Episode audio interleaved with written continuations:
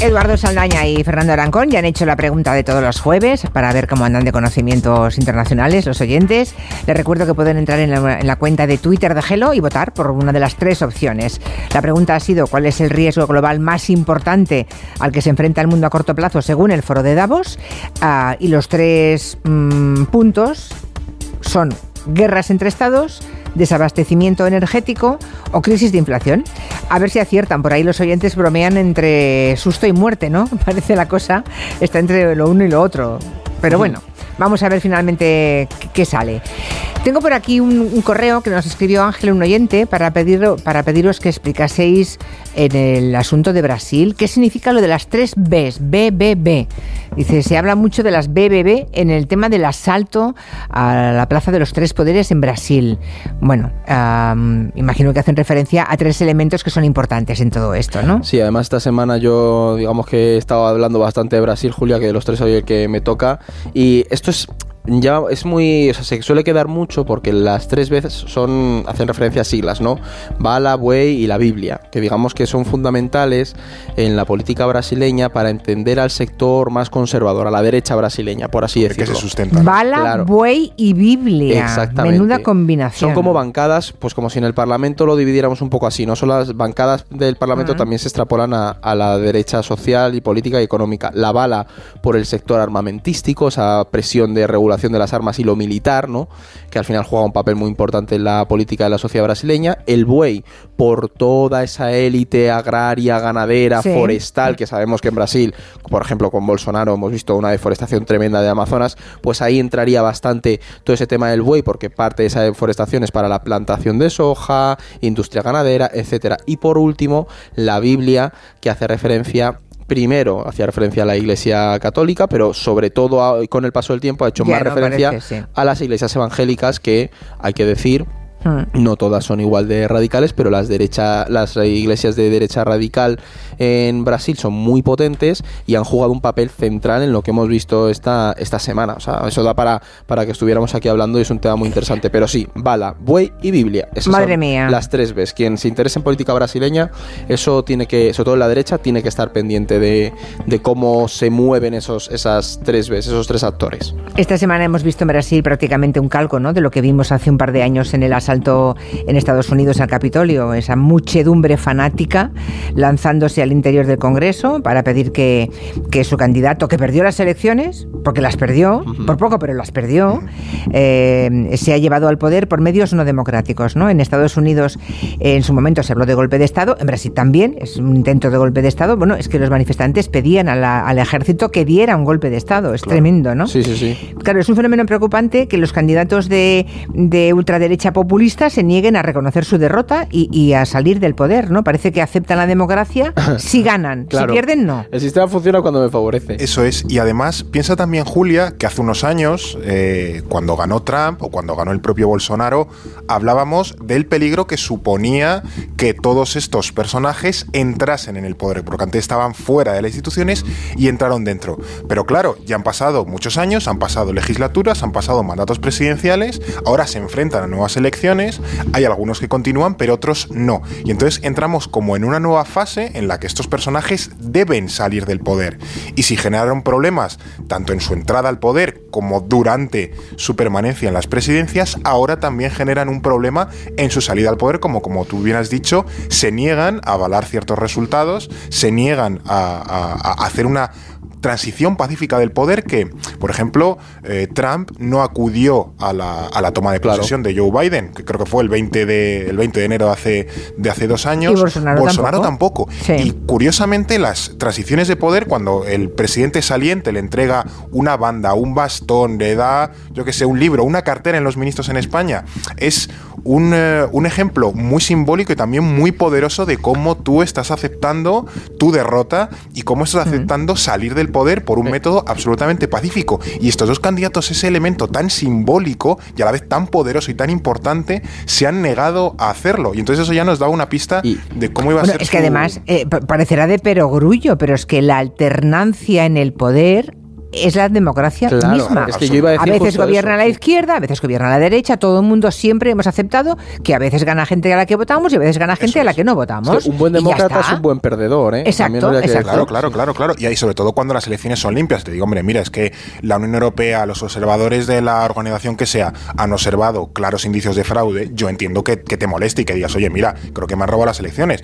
Pero es que ni en Estados Unidos ni en Brasil en ningún momento nadie ha conseguido demostrar ni plantear el más mínimo indicio de, oye, mira, esto no ha sido es que, Julia, para que nos hagamos una idea, en Brasil los propios militares, Bolsonaro eh, azuzó tanto con esa idea de la, de la manipulación electoral que los militares hicieron una auditoría, concluyeron que era imposible cometer fraude en las elecciones y el ministro de Defensa de Bolsonaro dijo que, bueno, que los militares no eran infalibles, que a lo mejor se podía cometer fraude, ¿sabes? Ese es el nivel de, disociación que... Son tu garante, pero a la vez le dices que no tienen razón. Llega un punto de delirio en todo esto, que hasta quien tú pretendes que, que te salga la papeleta no te da la razón y encima te metes con ellos. Sí, sí, no llegan por métodos democráticos al poder y cuando están en él no lo quieren soltar y empiezan a eh, disparar cizaña y acusar de fraude electoral a, los que vienen a los que vienen detrás, ¿no? Claro. Cuando la alternancia en el poder democráticamente las democracias liberales era algo que nadie se había planteado. Parecía imposible que viviéramos algo así, ¿eh?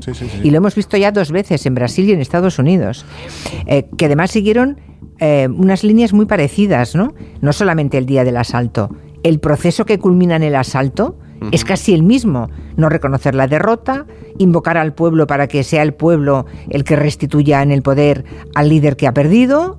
No sé, lo malo es que ahora tenemos ya dos precedentes. Puede venir un tercero en otro país y a lo mejor perfecciona el sistema. Claro. Y se consigue derrocar y dar ese golpe de Estado. es que da miedo, ¿eh? Al final, eh, lo que vemos es una receta, ¿no? Unos pasos, unas pautas que. Manual. Claro, sí, es que podemos decir el manual de la derecha golpista. Podríamos llamarlo así, lo bautizamos aquí en, en Gelo. Pero al final es un proceso que, tenemos que tener muy presente que no pasa del día a la mañana, se viene fraguando, porque tanto Trump como Bolsonaro eh, en las primeras elecciones que le dieron los mandatos ponían en duda el sistema electoral y decían que si ellos no ganaban, ese sistema electoral estaba roto. Luego ya cuando ganaron parecía que todo estaba bien, era correcto, y empiezas desde dentro a hablar de un estado profundo, de unas fuerzas que tú no eres capaz de controlar y que controlan todo el sistema, empiezas a, a meter una violencia política en el, en el discurso, empiezas a, mm, pues en el caso de Bolsonaro y Trump también liberalización de la compra de armas, es verdad que en otros países no tanto, pero digamos que se empieza a ir calentando todo y conforme se acercan las elecciones, lo que hemos visto en un Brasil o en un Estados Unidos es cómo se, se, habla de que nos van a robar las elecciones y al final pones en tus seguidores, en el pueblo, la defensa última del Estado y de la democracia que en realidad te favorece a ti, que no es una democracia, eso es tu permanencia en el poder.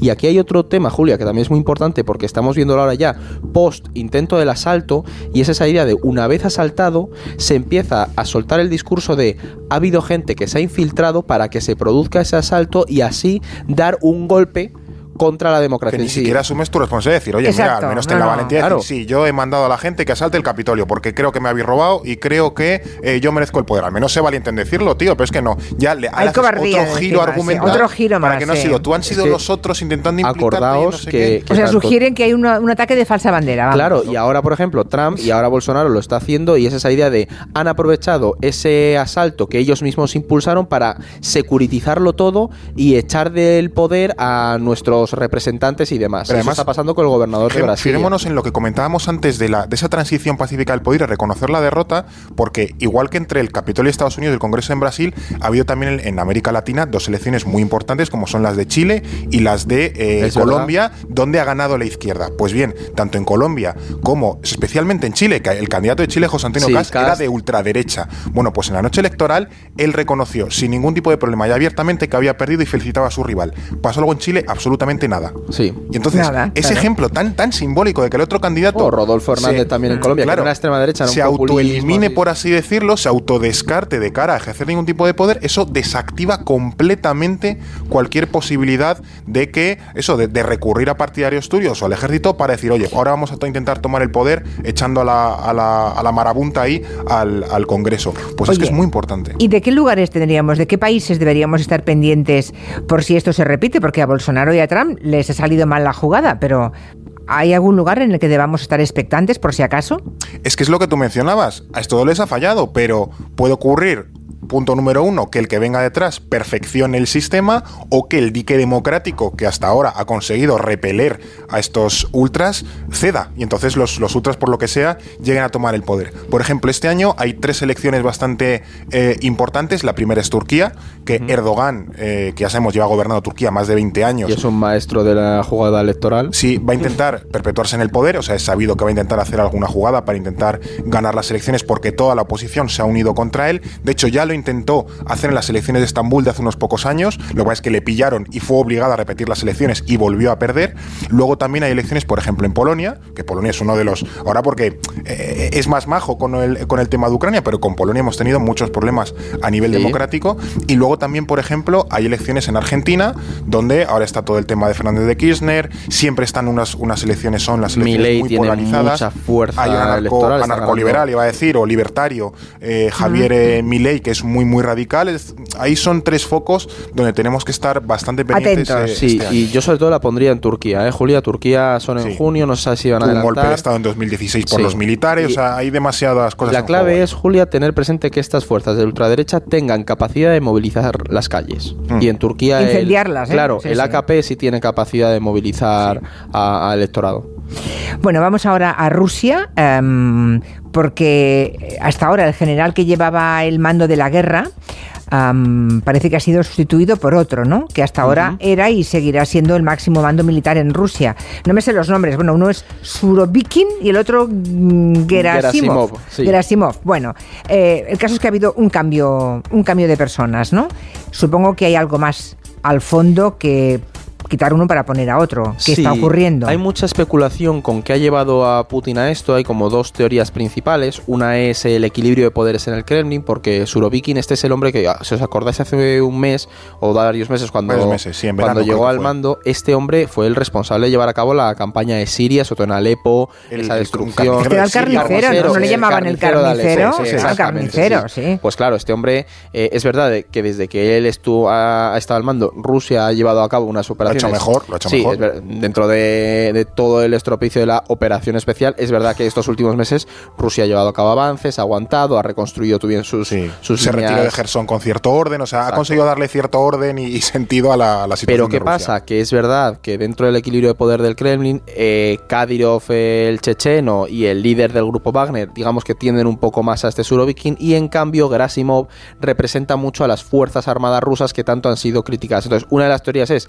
que se le ha puesto para mantener un poco ese equilibrio de poder y la otra es que es previendo que va a haber una gran ofensiva por parte de Rusia, otra intentona. Todos los, todos los que movilizaron hace meses ya están entrenados, entonces les van a usar para hacer una nueva gran ofensiva. Pues ahí se, se, rumorea que a lo mejor este perfil encaja mejor con esa idea de un militar gran general. gran general liderando a las tropas en la próxima ofensiva para acabar con esta operación especial. Pero hay que estar pendientes porque es verdad que es un cambio que llama mucho la atención porque Surovikin estaba haciéndolo bien, su manera estaba haciéndolo bien, con toda esa destrucción tremenda, pero no sabemos muy bien qué está pasando por la cabeza de, de Putin para hacer este cambio. Por cierto, ¿habéis visto las imágenes de hoy de Putin soltándole una bronca a un ministro? Yo eso no lo he visto, o sea, lo he escuchado, pero no le he llegado sí, sí, yo he visto, Yo he visto el vídeo y sobre todo muchos analistas diciendo que, Putin vuelve a dar esa imagen de, hombre, fuerte. Claro, y también, digamos, un poco de, repartir responsabilidades entre, entre sus eh, subalternos, ¿no? Pero al final, esa idea que tiene Vamos, que, el señor ese se va a caer de un balcón en pasa mañana. No, pero ya lo vimos, acuérdate, eh, cuando el, el de inteligencia, sí, los días antes de, la, operación ofensiva, le humilló ahí en público. Claro, eh, exactamente. de un montón de cargos. bueno, pues estaremos pendientes de la suerte de este pobre tipo. Pues sí, madre mía. Estados Unidos, ahora tenemos un lío, porque resulta que, seguro que se acuerdan los oyentes, pillaron a Donald Trump con documentos clasificados en su mansión de Florida. Un presidente no puede llevarse papeles importantes a su casa, digamos, ¿no? Y la encontraron en casa de Trump. Y ahora le ha tocado a Joe Biden. Resulta que hace unos días encontraron, descubrieron que en una oficina que usaba cuando él era vicepresidente de la época Obama, allí también tenía documentos clasificados que tampoco debían estar allí, no podían estar allí, ¿no? Eh, claro, como a Trump le llegó a registrar la mansión el FBI, ahora dice Trump que también registre en la casa de Joe Biden. Claro, es un poco munición para, para Trump porque era uno de los donde le estaban dando caña a Trump en estos meses porque él guardaba eh, documentos de alto secreto, por así decirlo, en su mansión de, Florida y al lado del campo de golf. Yo le dice, ah, Biden también los tenía, ¿qué, qué, vais a hacer ahora? Es un poco lo que tú has comentado, pero hay, también ciertas diferencias, porque Trump se llevó los documentos, se los requirieron, él dijo que no los devolvía y tuvo que ir el FBI a registrar su casa y decir, oye, mira, me lo voy a llevar porque mm, esto no lo puedes tener eh, aquí. Y entonces él le iba a encausar el Departamento de Justicia. Eh, lo de Biden, sin quitarle gravedad, porque también es grave que en una especie de despacho anden documentos eh, de alto secreto, eh, sí parece más una especie de, no sé si descuido o de, no, no se sabía muy bien qué, qué, hacía y de hecho ahora está hablando Biden, le tenemos aquí de, de chachada, pero no podemos ver, no le podemos oír, no sé qué estará diciendo, pero en cualquier caso lo, que, lo que ha encontrado pues son unos informes antiguos de, países y demás, también creo que unos documentos sobre, sobre Ucrania, pero que se habían dejado ahí, un poco cuando haces limpia del, de la habitación o el despacho, que dices, oye, ¿y esto qué hace aquí? pero es grave también. o sea, ahora también la justicia le va a decir, oye, Biden, ¿y esto qué, qué y van a tener que explicarlo, porque además, de hecho, estaba yo leyendo hace nada que se ha encontrado otro, otros documentos en otro garaje, entonces eso al final, digamos que es robo de documentos. acredita también y te puede meter en un problema a nivel legal. Tengamos claro, Julia, que un Trump y el trumpismo no va a dudar en usar esto y decir, mira, ellos lo hicieron, nosotros, o sea, porque se nos critica tanto a nosotros, a ellos no, entonces hay que estar pendientes porque es verdad que es un palo gordo y también, bueno, asumamos que ha sido después de las midterms, pero si estuviera estallado antes de las midterms habría dañado bastante Hombre, a los se asumía que, por ejemplo, de los documentos de Trump podía ser una de sus futuras causas de inhabilitación de cara a concurrir a las elecciones. Por tanto, no es moco de pavo esto de tener documentos eh, fuera de donde deben estar. Bueno, enseguida miramos la encuesta cómo va, pero me olvidé de preguntaros al empezar algo que me gusta que compartáis con los oyentes, que es lo que habíais aprendido esta semana en temas de política internacional. ¿Qué habéis aprendido para que también lo aprendamos pues los demás? Yo además, Julia, traigo una cosa súper interesante que me, me, un poco me, ha hecho pensar estos días y es que leí que por primera vez una inteligencia artificial va a participar en la defensa de un acusado en un juicio. Sí. Y yo no lo... Guerreo. Claro, o sea, este hombre es por una multa de velocidad ah, y se ha llegado a un acuerdo como que no se juega muchísimo. Van a probar con él. A claro, y la inteligencia artificial le va a responder, le va a chivar por pinganillo que ir respondiendo a las declaraciones y acusaciones, ¿no? Entonces, esto me ha hecho pensar... como en selectividad. Claro, pero algo así de decir, llegará un punto en el que en realidad una inteligencia artificial pueda defender a un acusado y, veníamos Fernando y yo de hecho comentando en el coche hasta qué punto es verdad que una inteligencia artificial tendría acceso a toda la jurisprudencia, a toda la ley en un, en un microsegundo. Anda que no es fácil, claro. Claro, entonces eh, digo, madre mía, pensamos en el chat GTP este de escribir, pero ojo, los abogados, ¿hacia dónde van a ir los abogados del futuro? Quien dice defender a un acusado dice hacer un programa de radio o colaborar en un programa de radio. También. Para que tienen que pagarnos a nosotros si la inteligencia artificial sale más barata, ¿no? ah, todo se andará, ya veréis ya. ¿Y tú, Fer, qué has aprendido? Pues mira, em, yo vengo a hablar de dedos, o más bien de su ausencia, porque es más conocido que a Lula le falta un dedo. A Lula le falta un dedo por un accidente cuando era cuando trabajaba de minero. Mm. Pero lo que yo no sabía era que hay otro personaje muy conocido al que le faltan dos dedos, siempre había estado delante de nosotros, o más bien no estaban, porque los dedos no estaban, y es Boris Yeltsin a Boris Yeltsin le faltan dos dedos de su mano izquierda. Mm. Le faltaban, porque el pobre hombre se murió. Y fue porque, cuenta la historia, que de pequeño eh, se colaron con unos amigos en una especie de almacén de municiones y una granada le, explotó en la mano y le quitó el dedo gordo de la mano izquierda y el dedo índice. Y, por eso, por ejemplo, en muchas fotos siempre sale levantando el puño derecho, porque es donde tiene todos los dedos. La mano izquierda en las fotos intenta esconderla. y ahí, ahora que lo contáis, ahora que lo contáis me acuerdo, es verdad, que Boris Yeltsin le faltaban dos dedos. Sí, sí, sí. Pero no me, no, me, hubiera acordado por mí misma, ¿eh? Al decirlo ahora sí que me ha venido la imagen de, Yeltsin. Pues, claro, lo tienes que haber visto, pero no habías caído.